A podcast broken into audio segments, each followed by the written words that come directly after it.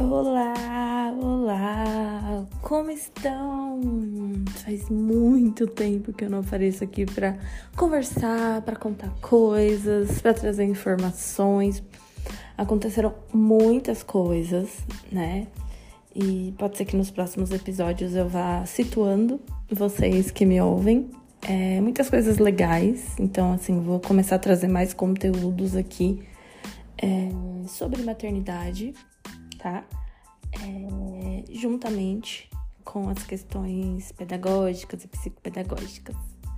Hoje esse episódio vai se tratar sobre as brincadeiras. Eu já fiz um episódio sobre a brincadeira de 0 a 1 um ano e esse a gente vai falar sobre as brincadeiras de 2 a 3 anos, tá? Então, assim, o que fazer para estimular essas crianças, né? Em casa, que a maioria pode ser que vá para a escola ou não nessa idade, né? E eles são muito ágeis, eles têm muita energia para gastar, né? E às vezes é, a mãe fica doida, sem saber o que fazer em casa. Eu, eu sempre friso que é muito importante que a criança tenha é, o tempo do ócio, em qualquer idade é, lógico, para os pequenininhos isso vai ser um pouco mais difícil, porque aí envolve uma questão que a gente chama de controle inibitório na neurociência, né, que é a questão do esperar. Então, assim, mas já vai dar para trabalhar, mesmo com os pequenininhos, um tempo curto do fazer nada, vamos fazer nada. Por quê que é importante? Porque a gente está num momento onde as telas são muito rápidas, né? Então eles não estão tendo essa noção de que eles precisam esperar as coisas acontecerem. E aí, muitas crianças estão sendo diagnosticadas com TDAH ou então com ansiedade, e às vezes não é isso. Foi uma questão de, de que não, não foi trabalhado essa questão do ócio com a criança. Então, é muito importante é, os pais prestarem atenção nisso, né? É, nesse tempo que a criança encaixar na rotina da criança, esse tempo para não fazer nada. Por quê? Esse tempo de não fazer nada vai estimular a criança a criar algo. Ou a não fazer nada mesmo. Às vezes ficar deitado olhando para o teto, deitado olhando para as nuvens, não quer dizer que não esteja fazendo nada. O cérebro está trabalhando ali, né? É, então, eu sempre friso bastante isso, dessa importância da criança ter o tempo do ócio. E aí, aqui agora vão algumas dicas de atividades para vocês da faixa etária de 2 a 3 anos. Lembrando que a criança não precisa de brinquedos, a gente sair comprando vários brinquedos, coisas que a gente tem em casa vão virar brincadeiras super legais para as crianças. Às vezes a gente acha que não, mas é o que mais faz sucesso. Eu trago aqui para vocês a primeira é a caixa de ovo. Gente, a caixa de ovo, aquela que geralmente a gente joga fora, ela traz tanta possibilidade para essa criança, tá? É, o que dá para fazer? O adulto faz furinhos nas junções que tem na caixa de ovo. E aí, com supervisão, lógico, né? Isso não é uma brincadeira que dá para deixar a criança sozinha. Cotonete. Aí o que acontece? A criança vai ter que encaixar os cotonetes nos furinhos que o adulto fez nas junçõezinhas que tem na caixa de ovo. E eles vão ficar muito tempo ali. E a gente já vai estar trabalhando a coordenação motora fina, a gente vai estar trabalhando a coordenação motora em si, atenção, concentração, foco, a persistência, porque nessa idade é, pode variar, né? Essa questão de que eles tentam, tentam, tentam até conseguir. Tem crianças que não tentam duas vezes e já não querem mais tentar. Mas aí a gente vai naquele estímulo mais positivo, é, dando sempre assim: você consegue, eu confio em você, sabe? Para que a criança termine aquela atividade. Então, e olha que coisa simples: cotonete e uma caixa de ovo. Se você não tiver cotonete, pode ser palito de churrasco, corta as pontinhas para não, não causar nenhum acidente, que também dá para usar o palito de churrasco. Outra coisa muito legal e que é assim, gente, é extremamente simples. Sabe pote, gente? Os potes que a gente tem na cozinha e que provavelmente as crianças, principalmente os bebês, quando começam a engatinhar ou andar, eles gostam muito de mexer no nosso, nosso armário da cozinha e pegar, né? É... o que, é legal trabalhar nessa faixa etária com pote? Pegar um monte de tipo de pote, destampar os potes e um monte de tipo de tampa. Então, ou seja, pote pequeno, pote médio, pote grande, pote redondo, pote retangular, pote quadrado. Embaralha os potes e as tampas, incentiva a criança a procurar a tampa do pote certo. Então, a gente vai estar tá trabalhando ali a discriminação, raciocínio lógico, porque tem diversos potes. Querendo ou não, a gente está trabalhando formas geométricas implicitamente, porque se você apresenta para a criança potes é, variados, como eu falei, de uma certa maneira ela está tendo contato com formas geométricas a gente está trabalhando de novo a persistência, ou a coordenação motora, olho-mão, tá? Porque ela vai ter que procurar, vai ter que pegar e ter a atenção e a concentração para encaixar aquela tampa. Cores, porque se as tampas, melhor se as tampas forem coloridas, né? Porque a gente já vai estar tá trabalhando é, a, as cores também com eles, né? Tamanhos, quantidade. Olha quanta coisa a gente está trabalhando. Nessa mesma linha, tem uma outra brincadeira também que eu fazia muito com o Rafa e ele amava, era encontrar o par da meia. Então pega as meias da criança, né? E aí também embaralha as meias, disponibiliza para criança, pode ser no chão mesmo. E aí é, brinquem que a vez de cada um procurar um par de meia e fazer a bolinha com a meia. Por quê? Lá vai a gente trabalhar a coordenação motora de novo, que vai ser essencial para lá para alfabetização, né? Trabalhar essa coordenação motora fina, essa coordenação motora grossa também. É, a visão, a gente está trabalhando a visão, comparação, quantidade, porque no final também a gente pode contar quantas bolinhas foram feitas de meia. Olha que interessante, a atenção e a concentração também são trabalhadas nessa brincadeira.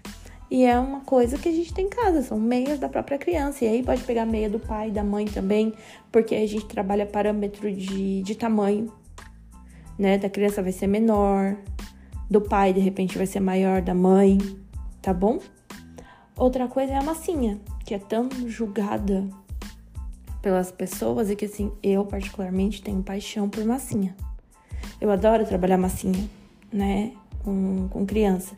E aí a gente tem algumas possibilidades aqui com a massinha, que são a massinha em si que a gente compra, né? Que ela tem a cor mais viva e que aí a gente pode incentivar a criança a mexer naquela massinha livremente para trabalhar a coordenação motora da mão, de força. A gente pode estimular pedindo para fazer bolinha, é, pegar alguns utensílios da cozinha e usar de repente para abrir como se fosse uma massa de pizza, para fazer bolinhas menorzinhas e aí também trabalhar a quantidade contando essas bolinhas. E uma coisa muito legal da massinha é fazer a massinha, é pegar aquela receita de massinha caseira e fazer com a criança.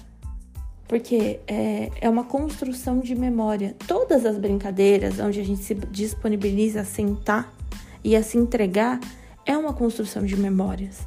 E aí você fazer a massinha com a criança é uma outra experiência. Ela não só abriu a caixinha da massinha e ela foi brincar, né?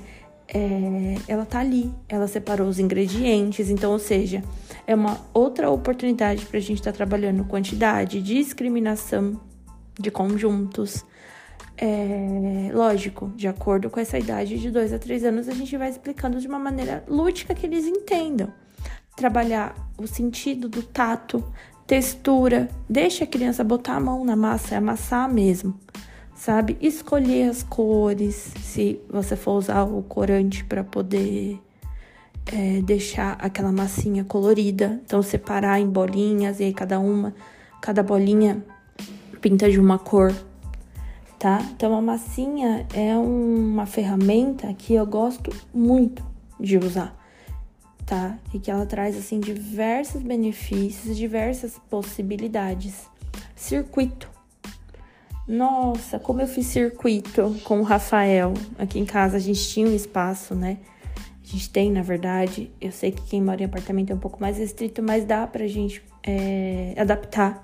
Então, de repente, pegar um puff, uma cadeira, e montar um circuito. Uh, tem uns túneis de barracas. O Rafa tinha uma barraca que veio um túnel. Então, se você tem aí também é uma oportunidade a criança passar dentro do túnel, de repente subir em cima do banquinho e descer, você conseguir montar alguma superfície para ela se arrastar por baixo, entende? Montar um circuito com as possibilidades que você tem em casa e repetir aquilo e repetindo aquilo. Nessa idade eles gostam de repetir as coisas e isso é, é, estimula a movimentação do corpo. Então a gente está trabalhando lateralidade, a gente está trabalhando coordenação do corpo global. Quando eu falo lateralidade, é muito bom para trabalhar com eles frente, trás, uh, direita, esquerda, tá? E eles estão se movimentando. Usar almofadas nesse circuito também é um, uma coisa muito legal uma outra dica de brincadeira que eu também trago para vocês para essa idade é o caça-tesouro. Pega um brinquedo da criança, esconde. Eu fazia de dois formatos com o Rafael e muitas vezes eu fiz nas escolas que eu trabalhei. Escondi o objeto. E às vezes eu fiz mapa com dicas. Então eles não sabem ler, então a gente faz o um mapa ali com desenhos, só para eles terem aquilo para segurar, porque uau, né? É mexer com o lúdico da criança aquele mapa e a gente vai orientando, tipo, tá quente, tá frio, e procurar. Caça-tesouro é maravilhoso. Uma outra brincadeira muito interessante, gente, é com fita e bolinha. Bolinha de piscina de bolinha. Então você vai pegar uma fita dupla face, colar na parede ou numa outra superfície, pode ser no, no azulejo. E aí você vai dando comandos para a criança de acordo com a cor da bolinha, colar a bolinha naquela fita. Então, ou seja, a gente está trabalhando as cores e de novo a coordenação motora, atenção e a concentração. Dá para fazer com pompom também. É, dá para pegar essa dupla face e colar mais alto um pouquinho que a criança, fazer como uma cama de gato. Então, várias fitas, pode ser uma do lado da outra, né? Não, não é legal é, cruzar elas, porque senão vai grudar uma na outra. Mas uma do lado da outra com uma certa distância, tem aqueles pompons de cabelo é, para fazer é, lacinho, né? Hoje vende de tudo quanto é tamanho. Os maiorzinhos colam na fita e a criança tem que pular e pegar um e falar a cor, pular e pegar um e falar a cor, e separando em potinhos com as respectivas cores. Então a gente está trabalhando de novo raciocínio lógico, movimentação do corpo, a coordenação motora, as cores, as quantidades, tá bom? São, assim, é, atividades que vai interter as crianças, né? E que ao mesmo tempo eles estão. É um ganho de aprendizagem, né? Para a criança. A gente acha que não, mas essas atividades simples, amarelinha é uma boa atividade para a criança ter a noção do corpo dela, né? Da força para pular, da força para jogar a pedra, da quantidade também. Então são brincadeiras que são ditas muitas vezes como bobas, mas que na verdade para a criança é um estímulo super completo, né? E ali no cérebro da criança, durante essa brincadeira, tá liberando muita coisa. E, e o cérebro, né, os neurônios estão fazendo muitas conexões importantíssimas ao pro longo da vida dessa criança. Aqui eu trouxe só algumas, né, que é, são simples e muito legais, mas assim, se a gente for parar e pensar, tudo pode virar brinquedo, tudo pode virar brincadeira. E uma coisa que, assim, para finalizar, deixa que as crianças criem.